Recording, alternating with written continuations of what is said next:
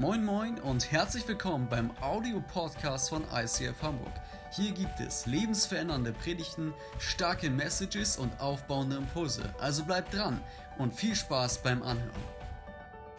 Und damit herzlich willkommen auch von meiner Seite und zurück in der zweiten Ausgabe von Law and Order. Wir schauen gemeinsam den Römerbrief miteinander an und ich freue mich maximal, dass ich diese Predigt mit Tom auf dieser Seite äh, halten darf. Das wird richtig, richtig, richtig gut. Geht es euch gut? Ja, geht es euch zu Hause gut? Schreibt mal in die Kommentare, wie es euch gerade geht. Ein paar Emojis liegen immer drin. Herzliche Einladung auch von zu Hause, aktiv an dieser Predigt und an diesem Gottesdienst teilzunehmen. Hey, ich hatte einen guten Kumpel früher, als ich so 20 Jahre jung war. Und dieser Mann hieß Willi. Und Willi ist einer von diesen Typen, der nie ernst sein konnte. Kennst du so Leute, die einfach Tiefgang nicht aushalten?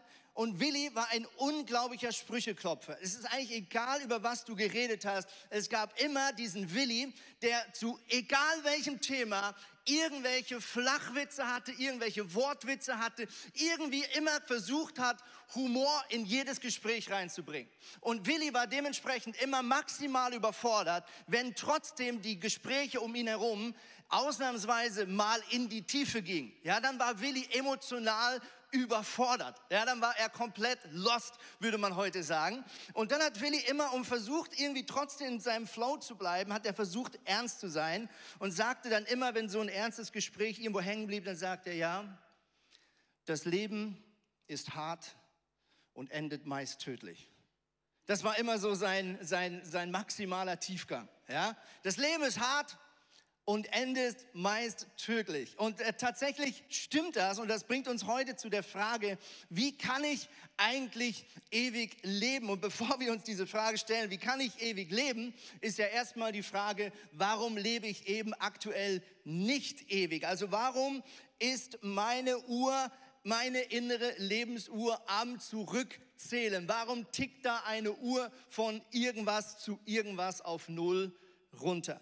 Ja, ich glaube, die Corona-Krise hat ja etwas uns neu bewusst gemacht. Und zwar nämlich genau das, dass eben das Leben nicht für immer weitergeht. Corona erinnert uns dran und macht uns neu bewusst, oh, unser Leben hat ja irgendwann ein Ende. Ja, ich glaube, wir sind in einer Gesellschaft, die es generell relativ gut gemeistert hat, das Thema Tod weit in den Hintergrund zu stellen. Ja, warum? Weil früher, da, wenn du vielleicht auf einem Hof aufgewachsen bist mit der Großfamilie, die meisten Leute haben in Großfamilien zusammengewohnt, da hat meistens schon ein Kind miterlebt, wie jemand anders auf dem Hof stirbt oder in dem gleichen Haus stirbt.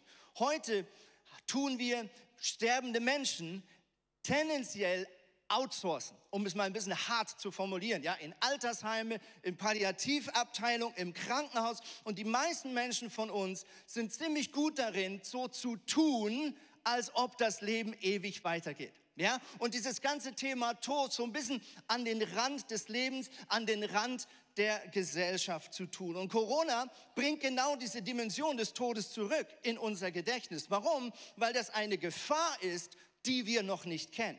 Ja, der Mensch ist ein Meister darin, sich an Gefahren, die über längere Zeit existieren, zu gewöhnen. Ich weiß noch, wie ich mit 18 in Kanada war und das erste Mal in der Natur war und realisiert habe, hier gibt es Grizzlies und Braunbären. Und ich war wirklich überfordert. Ich hatte die erste Woche tierisch Angst, durch diesen Wald zu gehen mit meinem Kumpel. Aber schon nach einer Woche fing ich an, mich an diese Gefahr zu gewöhnen.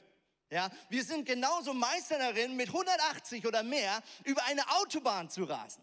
Im Wissen, dass das die Wahrscheinlichkeit erhöht, dass mein Leben ein bisschen weniger lang existieren wird. Aber auch an die Gefahr haben wir uns gewöhnt. Wir wissen alle, dass ungesunde Ernährung und ein ungesunder Lebensstil möglicherweise ein paar Jahre unseres Lebens abkürzt. Aber auch an diese Realität haben wir uns gewöhnt. Wenn aber etwas Neues vor der Tür steht, in diesem Falle Covid-19, dann plötzlich sind wir in Schockstarre, dann plötzlich spüren wir Angst. Warum stirbt der Mensch eigentlich? Einerseits gibt es ja eine physische Dimension. Ich habe gerade letztens gelesen, ein wichtiger Grund, warum wir sterben, ist, weil genetisch bedingt unser Körper immer weniger Schlaf in Anspruch nimmt. Also die Genetik sagt unserem Körper nicht mehr sehr viel schlafen und mit jedem Stündchen und Halbstündchen, dass du weniger lange schläfst, wird der Regenerationsprozess gelebt. Also ein Grund, warum wir sterben, ist unter anderem, dass genetisch wir programmiert sind, umso älter wir werden, weniger Schlaf zu brauchen. Das ist vielleicht eine physische Erklärung, aber ich glaube, die, die uns viel mehr interessiert, gerade hier in der Kirche, ist, warum ist das eigentlich geistlich so? Warum stirbt der Mensch eigentlich? Und wir gehen damit in Römer 3. Wir werden viel in diesem Kapitel heute hin und her blättern. Wenn du Bock hast, kannst du die Bibel aufschlagen zu Hause oder auch hier, äh, wie ich lese, tendenziell in der Hoffnung für alle. Das hilft ein bisschen zum Mitkommen. Am besten schnappst du dir die gleiche Bibelübersetzung für diese Predigt und hier steigen wir ein. Römer 13, 19b bis 20 und 22b bis 23. Wow, wann haben wir schon mal so einen zerstückelten Bibelvers gelesen? Deshalb heißt es hier, kann sich keiner herausreden. Alle Menschen auf der Welt sind vor Gott schuldig. Denn kein Mensch wird jemals vor Gott bestehen, indem er die Gebote voll erfüllt. Dann heißt es ein bisschen später, denn darin sind alle Menschen gleich. Hier wiederholt sich Paulus bewusst. Alle sind schuldig geworden und spiegeln nicht mehr die volle Herrlichkeit wider, die Gott dem Menschen ursprünglich verliehen hatte. Okay, der letzte Satz ist sehr wichtig zu verstehen. Hier heißt es, wir Menschen spiegeln nicht mehr die volle Herrlichkeit wider, die Gott dem Menschen ursprünglich gegeben hatte. Adam und Eva, die ersten zwei Menschen, waren unsterblich. Aber weil sie sich entschieden haben, sich von dem Schöpfer abzuwenden, versuchen, das Leben ohne den Schöpfer zu bestreiten, genau deswegen haben sie sich selbst von ihrer Versorgungsquelle getrennt. Man kann das eigentlich ganz gut vergleichen mit so einem Ladegerät. Ja? Wer kennt dieses Gefühl? Du gehst zur Arbeit, du schlagst den Laptop auf, du machst die Tasche auf und du realisierst, du hast das Ladegerät zu Hause vergessen. Oder noch viel schlimmer, wenn dir so ein Ladegerät unterwegs kaputt geht. Ja, das ist so ein scheiß Gefühl. Warum? Weil du weißt, ab jetzt tickt die Uhr. Ja, dein Gerät hat zwar noch Leistung und es funktioniert auch noch, aber du weißt, die Leitung hier, die ist gekappt.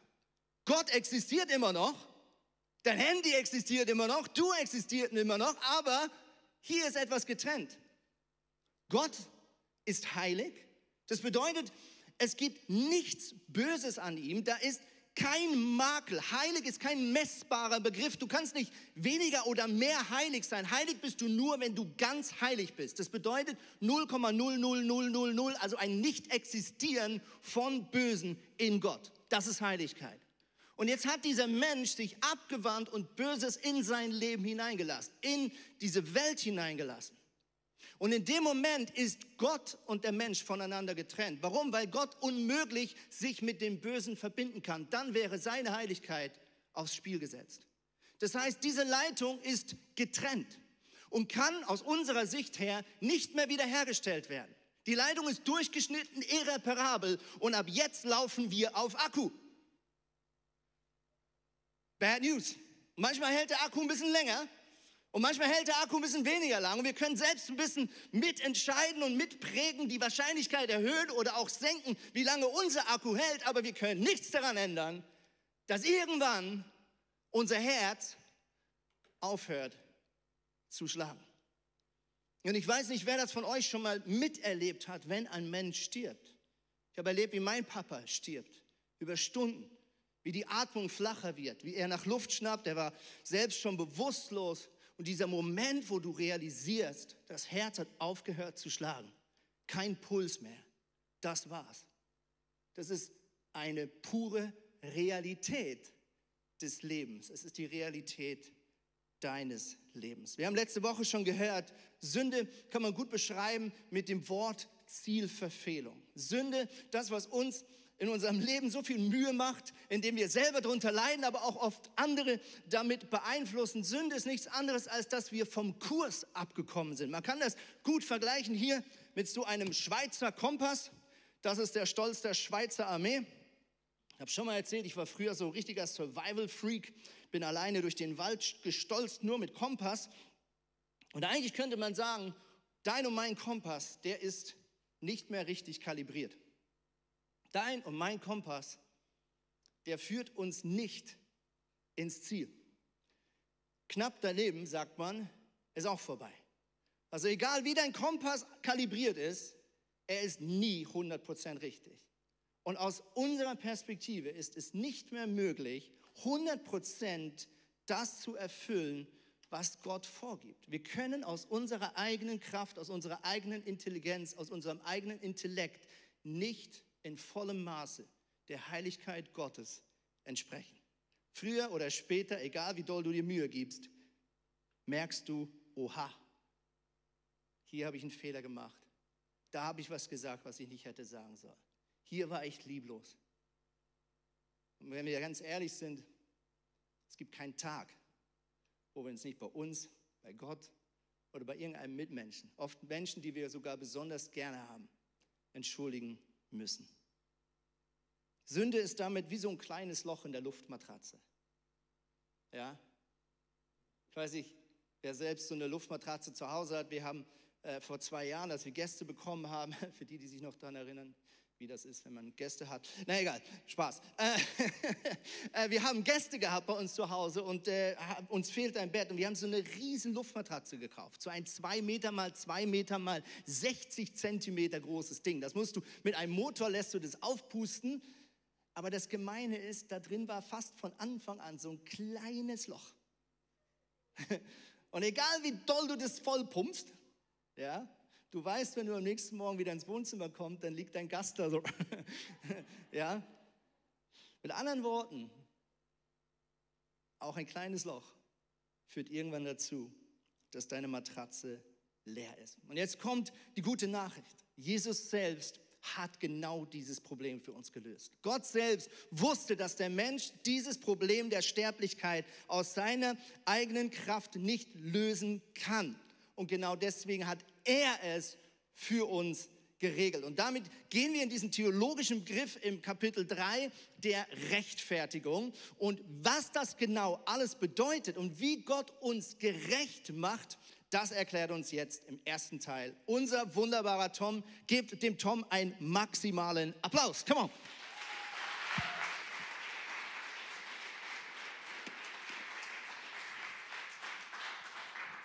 Dankeschön, Dankeschön. Rechtfertigung, der Begriff meint eine juristische Aspekt. Also Rechtfertigung heißt erstmal, du bist vor Gott gerecht gesprochen. Und wie veranstaltet, also wie macht Gott das? Durch das Sühneopfer Jesus. Durch das Sühneopfer von Jesus, das Jesus am Kreuz hing, dadurch sind wir gerecht gesprochen. Und das, der Begriff Sühneopfer ist für uns, glaube ich, sehr schwer zu fassen. Ja? Opfer, das waren die anderen in der Schule immer. Aber wir, wir ja, ihr lacht, aber das ist doch das, wo wir an Opfer denken. Wir denken an Menschen, denen es schlecht geht, aber, aber nicht daran, dass etwas stellvertretend für mich stirbt. Und das ist aber der Kernaspekt der Bibel. Bei jedem, bei wirklich jedem Opfer in der Bibel musste Blut fließen. Ich habe euch dazu ein Beispiel mitgebracht, gleich bei der allerersten Schuld, bei Adam und Eva. Da musste auch Blut fließen. Und zwar Situation wie folgt. Die waren im Garten Eden noch hatten gerade Bockmist gebaut und haben festgestellt, dass sie nackt waren. Und dann, wie heißt es dort, hastig flochten sie Feigenblätter zusammen und machten sich daraus einen Lendenschurz. Okay, sie haben so gedacht, relativ logisch, glaube ich, ich bin nackt, will ich ändern, okay, da ist ein Feigenbaum, nehme ich mal kurz, vielleicht ich mir was zusammen. Dann kam aber Gott und es das heißt weiter, Gott der Herr machte für die beiden Kleider aus Fell und legte sie ihnen an. Also Gott hat gesagt, hey, die Kleider aus Feigenblättern sind nicht gut, nimm lieber das, die Kleider aus Fell. Der große Unterschied ist, für die Kleider aus Fell mussten Tiere sterben. Denn diese Kleider, die gelten war nicht eigentlich dafür da, die Nacktheit zu bedecken, damit die was anhaben. Also mein Hemd hier, das ist nur, damit ihr das darunter nicht seht. Aber die Kleider, die Adam und Eva bekommen haben, die sollten die Schuld zudecken. Und dafür war es wichtig, dass Tiere gestorben sind. Nun kannst du dich fragen, also könnten wir uns fragen, wer hier Baumwolle trägt und wer Fell trägt. Aber wir können uns auch einer anderen Frage widmen, und zwar, wieso das Ganze? Warum muss denn immer Blut fließen? Was hat Gott sich da dabei gedacht? Ja. Und ist ganz einfach, das ist, damit wir es vor Augen geführt bekommen. Das ist wirklich für dich und für mich, damit wir das, was Chris letzte Woche erklärt hat, nochmal verstehen. Hey, wir, also ganz konkret ich und ganz konkret du, wir haben den Tod verdient. Und das Opfer muss bluten, muss sterben, damit wir das nochmal verstehen können. Das ist, was Opfer in der gesamten Bibel ausmachen. Und dann haben wir im Alten Testament ganz, ganz viele verschiedene Opfer, die zu verschiedenen Zeiten verschiedenste Opfer dargebracht werden. Manche als Brandopfer, andere werden gegessen, andere, andere einfach nur in die Wüste getragen. Und es gibt verschiedenste Sachen. Und dagegen haben wir im Neuen Testament nur ein einziges Opfer, und das reizt natürlich den Theologen in mir, das gleich mal zu vergleichen. Ja? Wenn ich da so merke, irgendwie hier ganz was anderes und da ganz was anderes, da muss ein Vergleich her. Und das möchte ich mal mit euch kurz durchgehen. Und zwar haben wir einfach im Alten Testament, ähm, dass die Opfer wiederholt werden mussten. Also wir haben manche, die wurden jährlich gemacht, andere zu besonderen Anlässen, ein, einige zum Beispiel immer bei der Geburt eines Kindes, andere wurden täglich geopfert. Also ganz viel Wiederholung. Und im Gegenzug haben wir in der gesamten Heilsgeschichte vom allerersten Tag der Schöpfung bis zum allerletzten Tag dieser Welt nur ein einziges Opfer von Jesus. Jesus musste nur einmal am Kreuz sterben. Warum? Warum musste er nur einmal sterben und warum brauchten Wiederholung im Alten Testament? Weil es im Alten Testament begrenzt war vom Umfang her. Es war einfach nicht ausreichend. Es war so ein Tier. Ein Tier hat ja auch einen begrenzten Umfang. Ja? Von manchen wird man satt, von anderen nicht, aber es ist doch irgendwie begrenzt. Und dagegen ist der Umfang von Jesus Opfer, das alles beinhaltet ist. Also alles ist beinhaltet. Und lass mich hier einmal ganz klar sagen, was das Wort alles an dieser Stelle bedeutet, damit keine Missverständnisse aufkommen. Alles meint alles. Also alles, was du je getan hast, alles, was du jemals tun wirst oder was irgendein anderer Mensch auf dieser Welt je getan hat, es meint alles und ist in dem Sühneopfer Jesus beinhaltet. Ob du Leute umgebracht hast, es ist im Sühneopfer Jesus beinhaltet. Ob du Steuern hinterzogen hast, ob du Gott nicht geehrt hast, ob du einfach zu schnell gefahren bist, es ist alles im Sühneopfer Jesus beinhaltet dann waren die Opfer im Alten Testament nur für Israeliten. Wenn man sich hat beschneiden lassen, dann ging da vielleicht noch so eine kleine Hintertür, aber eigentlich war es nur für das Volk Gottes. Hey, ich bin nicht beschnitten. Im Alten Testament hätte ich echt schlechte Karten gehabt, aber das Opfer Jesus ist für alle. Das Opfer Jesus ist für alle und ganz konkret für dich, weil wenn du nur sagst, es ist für alle, dann bringt dir das nichts. Das Opfer Jesus muss für dein Leben gelten muss für dich sein. Und das ist es, was Jesus damit machen wollte. Er wollte ganz konkret ans Kreuz gehen für dich. Und in der Gesamtschau ergibt sich so schon, dass wir ein unvollkommenes Opfer haben im Alten Testament. Es musste wiederholt werden. Es war nur für eine bestimmte Gruppe. Es hat einen begrenzten Umfang. Und dagegen haben wir da ein vollkommenes Opfer, das alles für dich beinhaltet hat von Jesus. Und ich habe euch dazu ein kleines Bild mitgebracht. Nehmen wir mal an, das hier. Das ist das Maß meiner Schuld. Also sie ist eigentlich ein bisschen größer, aber ich durfte hier nicht so viele Liter Saft verwenden. Das ist ein Opfer im Alten Testament. Ah. Oh, schön geopfert. Ah, ihr kennt das Spiel, ne? Auf einem Bein kann man nicht stehen. Was passiert? Nichts wirklich. Meine Schuld ist immer noch irgendwie, irgendwie da. Ne? Aber wir haben ja noch das Neue Testament und das Sühneopfer Jesus. Bisschen größer das Opfer. Und da können wir meine ganze Schuld, alles Scham, alles, was ich je gemacht habe, können wir auffallen bis zum Rand. Und dann ist immer noch was von der Gnade Gottes da. Dann können wir weitergießen. Und wir können die überfließende Gnade Jesus für unser Leben in Anspruch nehmen. Hey, das ist es. Das ist es, was Jesus für dein Leben getan hat. Er, wofür für dich alles geopfert hat. Und deine Schuld ist in überfließender Gnade ausgelöscht. Das ist es, wie Gott dich rechtfertigt. Und nun könnte man sich ja fragen, was haben denn die Leute gemacht im Alten Testament, die nur diese kleinen Opfer hatten? Blöde Situation, für die könnte man denken. Aber die Bibel hat nur eine Botschaft, macht ihr das einmal klar. Auch im Alten Testament wurden die Leute durch das Sühneopfer Jesus gerechtfertigt. Schon im Alten Testament haben wir Gnade. Ich habe mal nachgezählt für euch. Im Alten Testament taucht das Wort Gnade 132 Mal auf. Im Neuen Testament 253 Mal. Fast doppelt so oft. Also wenn du was über Gnade lernen willst, lies das Alte Testament. Es hat deutlich mehr dazu zu sagen. Ich habe euch ein paar Stellen rausgesucht, die ich euch einfach kurz vorlesen möchte, wo ihr das seht. Das heißt da im, ersten Mose, Noah fand Gnade beim Herrn. Über David heißt es, du hast meinem Knecht, meinem Vater David, große Gnade erwiesen. Hab Erbarmen mit mir, denn deine Gnade ist grenzenlos. In dem Psalm heißt es, ich aber darf durch deine große Gnade eingehen in dein Haus. Lass dein Angesicht leuchten über deinen Knecht, rette mich durch deine Gnade. Bei Jesaja heißt es, denn die Berge mögen weichen und die Hügel wanken, aber meine Gnade wird nicht von dir weichen, spricht der Herr, dein Erbarmer. Die Bibel hat vom Alten, wir haben zwei Testamente, ja, aber es ist eine einzige Botschaft, dass Rechtfertigung immer aus Gnade passiert. Der einzige Grund, warum du gerechtfertigt werden kannst, ist das Sühneopfer Jesus. Und das Sühneopfer Jesus hat noch so viel mehr für uns gemacht. Es hat Gott besänftigt. Auch so ein schöner theologischer Begriff eigentlich, ne? vielleicht schon mal gehört, aber ich möchte noch einen Schritt zurückgehen mit euch, denn bevor jemand besänftigt werden kann, muss ja jemand zornig sein.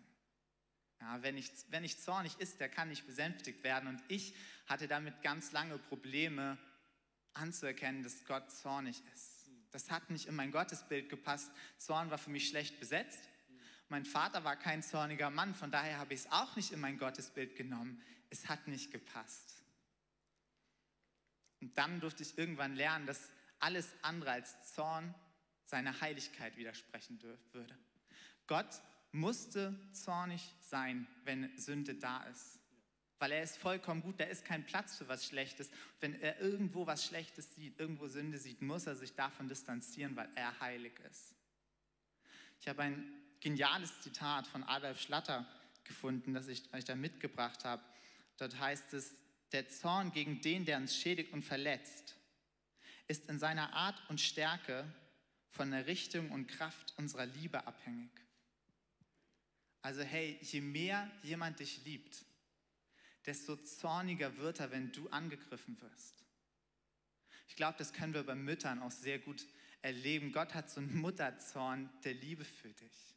Man soll sich ja nicht zwischen eine Löwin und ihr Jungen stellen.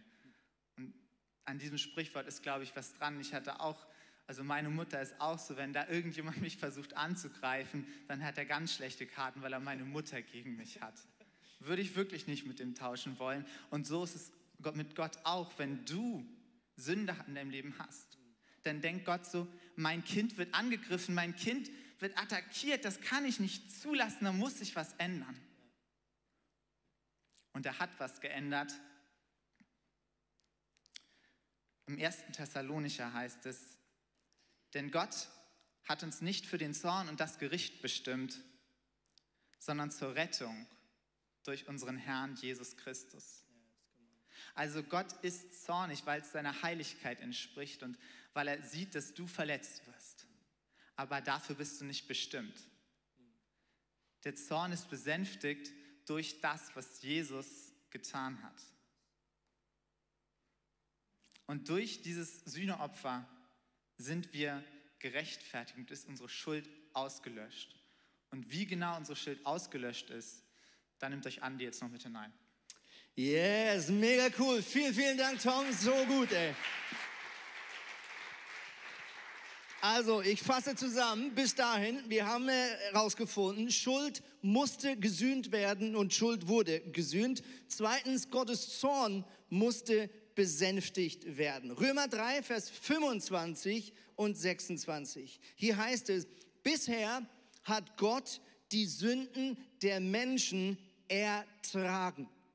Er hatte Geduld mit ihnen. Okay, also bisher sagt Paulus, er ist hier mitten in seiner äh, Geschichte, theologischen Abhandlung. Er sagt, okay, bis zu dem Punkt hat Gott die Sünden der Menschen ertragen. Er ist geduldig. Warum? Weil wäre er nicht geduldig, dann wäre das auch wieder ein Widerspruch seiner Heiligkeit. Also wenn Gott das endlose Maß der Liebe ist, dann ist darin enthalten auch ein endloses Maß an Geduld, am Menschen festzuhalten, obwohl der ihn permanent enttäuscht. Gott bleibt geduldig, aber es ist klar, auf lange Sicht muss etwas zusätzlich passieren, wenn der Mensch wieder in Gemeinschaft mit Gott treten möchte. Und was das genau ist, das schauen wir uns jetzt mal ganz praktisch an. Wir wollen hier mal eine kurze Gerichtsszene auf der Bühne nachspielen. Kommt mal schnell auf die Bühne. Erstens, wir brauchen einen Richter. Wir brauchen eine Richterin, besser gesagt. Vielen, vielen Dank. Gute, passende Kleidung heute ausgesucht. Und wir brauchen natürlich einen Ankläger oder auch hier eine Anklägerin. Und damit gehen wir jetzt einfach mal in so eine Gerichtsszene rein. Ja, euer Ehren. Also ähm, ich bekenne diesen Mann hier für schuldig, und zwar sowas von. Er hat gelogen, er ist äh, ziemlich ungeduldig mit seinen Kindern und er hat dem Busfahrer seinen Mittelfinger gezeigt. Und außerdem hat er zu seiner Frau gesagt, das Kleid stehe ihr, aber in Wahrheit findet er das Pott hässlich. Ja, also äh, nur kurz, also das war eine Notlüge. Notlügen, die zählen doch nicht, oder? Also eigentlich gilt da gar nichts. Sie sind absolut schuldig, in meinen Augen. Außerdem, ähm, euer Ehren, zeigt das ja wohl erst recht, dass er das Gesetz nicht ernst nimmt und Sie damit eigentlich auch nicht. Und dazu ist noch, ich habe ihn bei der U-Bahn erwischt, wie er bei einem Obdachlosen einfach seine AirPods in das Ohr reingesteckt hat, tief ins Handy reingeguckt hat, damit er ihn bloß nicht sich anquatschen lässt und nicht beachten muss. Mhm, sowas von schuldig. Also äh, einfach nochmal zu meiner Verteidigung. Ich habe wirklich, ich versuche ein guter Mensch zu sein. Okay, ich gebe mir Mühe, ich versuche freundlich zu sein, ich bin bemüht auf der Arbeit, ich komme pünktlich. Ich, ich, die Leute sagen eigentlich, ich bin ein, ein guter Mensch. Und es gibt, gibt ja auch viel schlimmere Menschen als mich. Also Reicht das denn nicht? Im Prinzip würde ich sagen, das machen sie doch eigentlich auch alles nur, um sich ins bessere Licht zu stellen, diese guten Taten. Ruhe bitte. Angeklagter, Sie sind durch das Gesetz schuldig. Auch wenn Sie noch so viel Menschliches probiert haben, das Gesetz zeigt auf, dass Sie schuldig sind. Und auch wenn es nur eine Kleinigkeit war, es tut mir leid, es ist bereits gegen das Gesetz. Sag ich doch, schuldig. Ha. Angeklagter, ja, da Sie dagegen das Gesetz verstoßen haben, müssen Sie mit einer Strafe rechnen. Okay, bis hierhin. Aber jetzt passiert etwas in diesem himmlischen Gerichtssaal, was die Wendung ist. Es kommt eine zusätzliche Person in den Gerichtssaal. Herr Richter, wenn ich mich kurz äußern dürfte, ich bin heute hier, um die gesamte Schuld des Angeklagten auf mich zu nehmen. Das heißt, ich würde die Strafe zahlen und mich an seine Stelle begeben. Andi, ich bin heute für dich hier. Ich kann dich freisprechen, wenn du möchtest. Die genannten Anklagepunkte treffen nicht auf mich zu. Von daher kann ich mich an deine Stelle begeben. Herr Richter, ich plädiere für den angeklagten Freispruch. Ich habe den genannten Betrag bereits eingezahlt. In diesem Fall, Herr Angeklagter, würde ich Sie freisprechen, wenn Sie das Angebot des Freisprechers annehmen. Ja, das ist ja Hammer. Also, aber gibt's, gibt's, also das ist mega nett, aber kann, kann ich selbst wenigstens was dazu beitragen? Also ich habe ja wenigstens ein bisschen Geld auf dem Konto, das könnte ich wenigstens einzahlen, da musst du nicht ganz so viel. Geht das? Angeklagter, Sie können dazu nichts beitragen. Sie können weder noch was dazu zahlen, noch können Sie es sich erarbeiten. Aber das Einzige, was Sie machen können, ist das Angebot des Freisprechers anzunehmen und dadurch, ja, übernimmt er ihre Schuld. Du kannst frei sein. Ich kann die Schuld bezahlen. Ich brauche nur dein Okay von dir. Genau das ist das, was Jesus tut im königlichen, im göttlichen Gerichtssaal. Er steht auf. Nachdem wir schuldig gesprochen sind und die Strafe ist klar, die Bibel sagt, die Konsequenz, die ultimative Strafe der Sünde ist, dass wir sterben müssen. Aber Jesus steht auf und sagt, ich habe genau diese Strafe bereits im vollen Maße bezahlt. Das Einzige, was wir jetzt machen können, ist zu diesem Angebot Ja sagen oder sagen, nee, bin zu stolz oder passt mir nicht in meinen Kram und die Suppe weiter auslöffeln. Gibt uns, äh, nicht uns, aber den anderen hier einen fetten Applaus. Vielen Dank.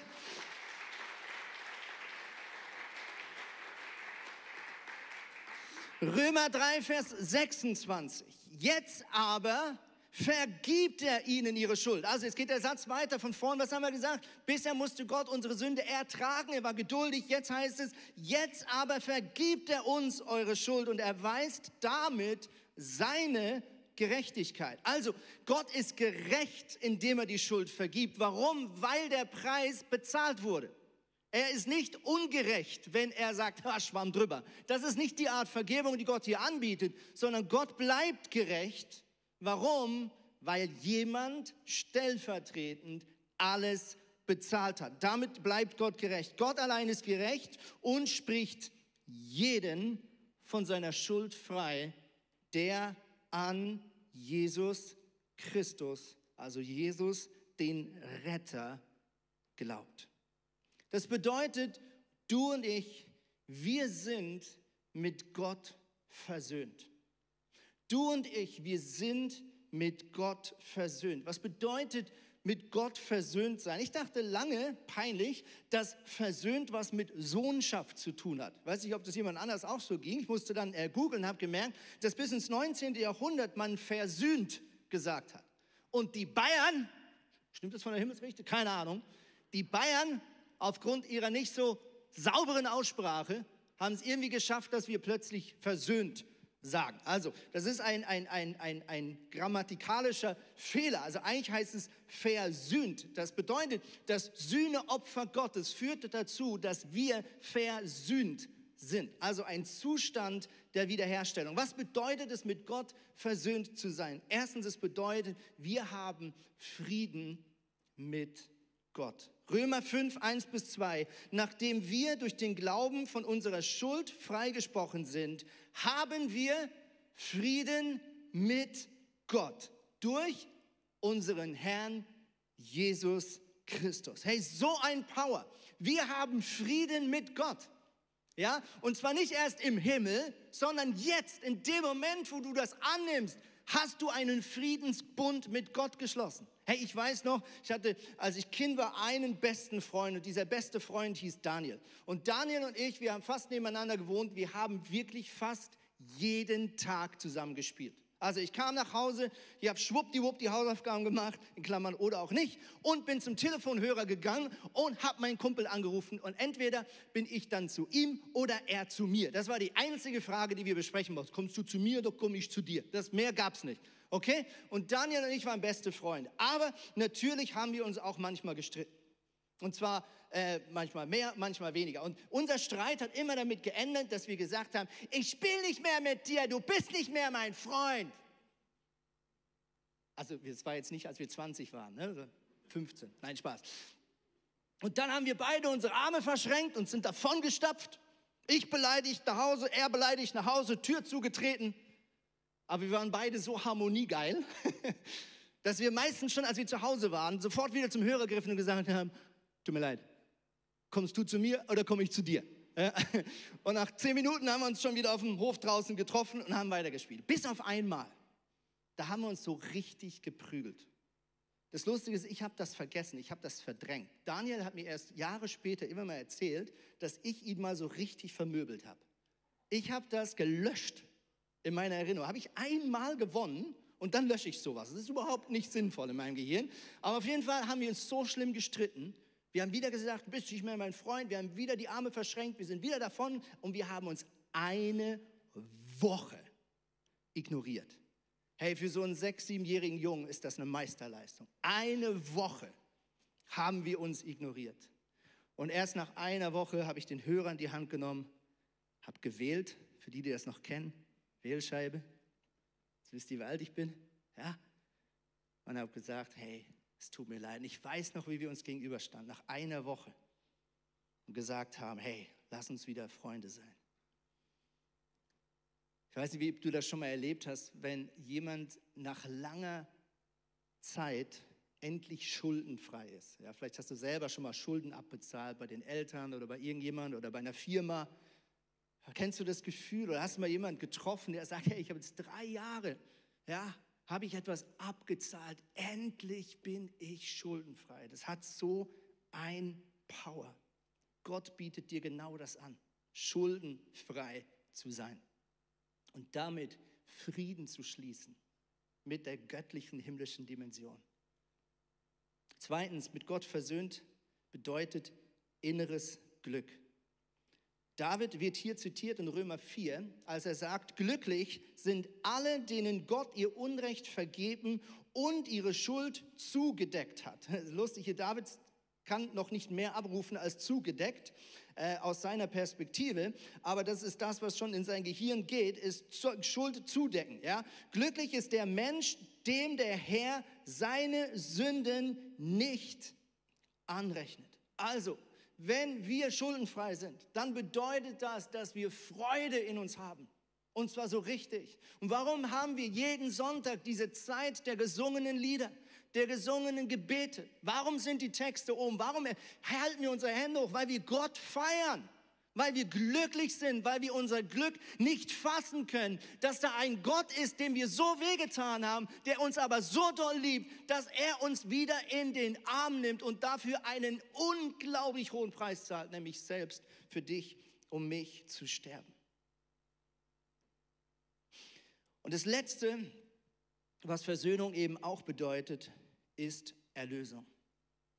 Versöhnung ist das, was schon hier auf der Erde an Gutem geschieht, wenn ich Jesus in mein Leben lasse. In mir beginnt der Himmel sich zu entfalten. In mir beginnt dieses neue Reich Gottes zu wachsen. In mir, sagt die Bibel, nimmt Gott bereits eine Wohnung ein. Der Heilige Geist ist Gott in mir. Okay? Also Gott wartet nicht, bis wir bei ihm sind, sondern er kommt schon zu uns und wohnt in uns. Das ist der Heilige Geist. Aber, und das ist unsere größte Hoffnung und das ist unser größter Stolz, so sagt es Paulus selber, wir wissen, dass auf uns auch die Erlösung wartet. Dieser Körper und dieser Mensch ist so nicht mehr zu retten. Der wird und muss sterben. Aber in uns und in Gottes Realität lebt bereits der neue Andreas. Dieser neue Andreas ist ohne Sünde. Dieser neue Andreas ist ohne Makel, ist ohne Scham, ist freigesprochen, tut Gott nicht mehr weh, löst keine Gefühle des Zorns mehr aus, sondern Gott hat Frieden geschlossen mit dem neuen Andreas, weil er frei ist und weil er frei gesprochen ist. Und dieser neue Andreas wird eines Tages in eine neue Welt hineintreten und das Alte endgültig ablegen. Römer 5, Vers 21. Denn so wie bisher die Sünde über alle Menschen herrschte und ihnen den Tod brachte, so herrscht jetzt Gottes Gnade. Darüber werden wir nächste Woche weiterreden. So herrscht jetzt Gottes Gnade. Gott spricht uns von unserer Schuld frei und zweitens schenkt uns ewiges Leben durch Jesus Christus, unseren Herrn. Römer 10, Vers 10. So steht es schon in der Heiligen Schrift. Wer ihm glaubt und auf ihn vertraut, in Klammern Jesus Christus, wird nicht zugrunde gehen. Römer 5, Vers 2. Er, Gott, Jesus, hat uns die Tür geöffnet zu einem neuen Leben. Im Vertrauen haben wir dieses Geschenk angenommen auf das wir uns jetzt gründen.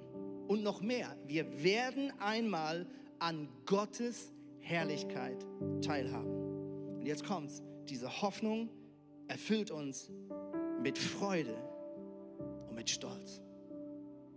Mit Freude und mit Stolz. Schau, wir wissen nicht, ob die nächsten Jahre gute Jahre sind oder schwere Jahre. Keiner von uns weiß, an was wir zum Schluss sterben und wann wir sterben. Wir haben das Leben hier auf der Erde nicht im Griff. Wir haben die Weltpolitik nicht in der Griff.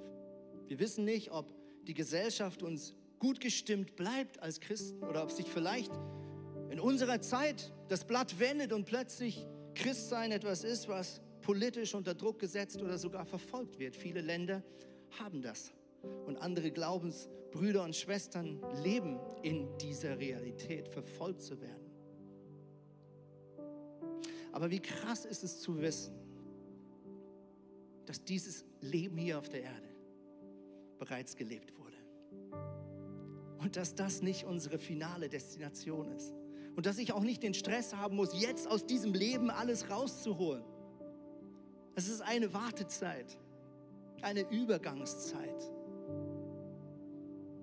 hin in ein ewiges Leben, frei von Krankheit, frei von Schuld, frei von Anklage, frei von irgendeiner noch so kleinsten Dimension der Sünde.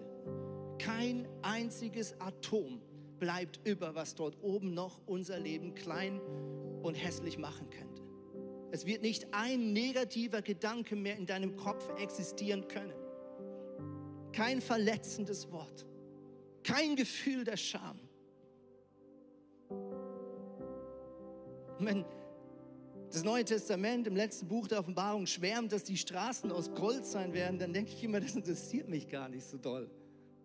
Was mich viel mehr wahnsinnig freut, ist, dass sich die, all das, was es hier unser Leben noch schwer macht, dort nicht mehr sein wird. Und das Allerschönste wird sein, dass wir Gott in die Augen schauen können. Wir können Gott wortwörtlich in die Augen schauen. Gemeinschaft haben, ihn sehen. Ist das nicht krass? Was für ein Glück, was für ein Stolz, was für eine Freude.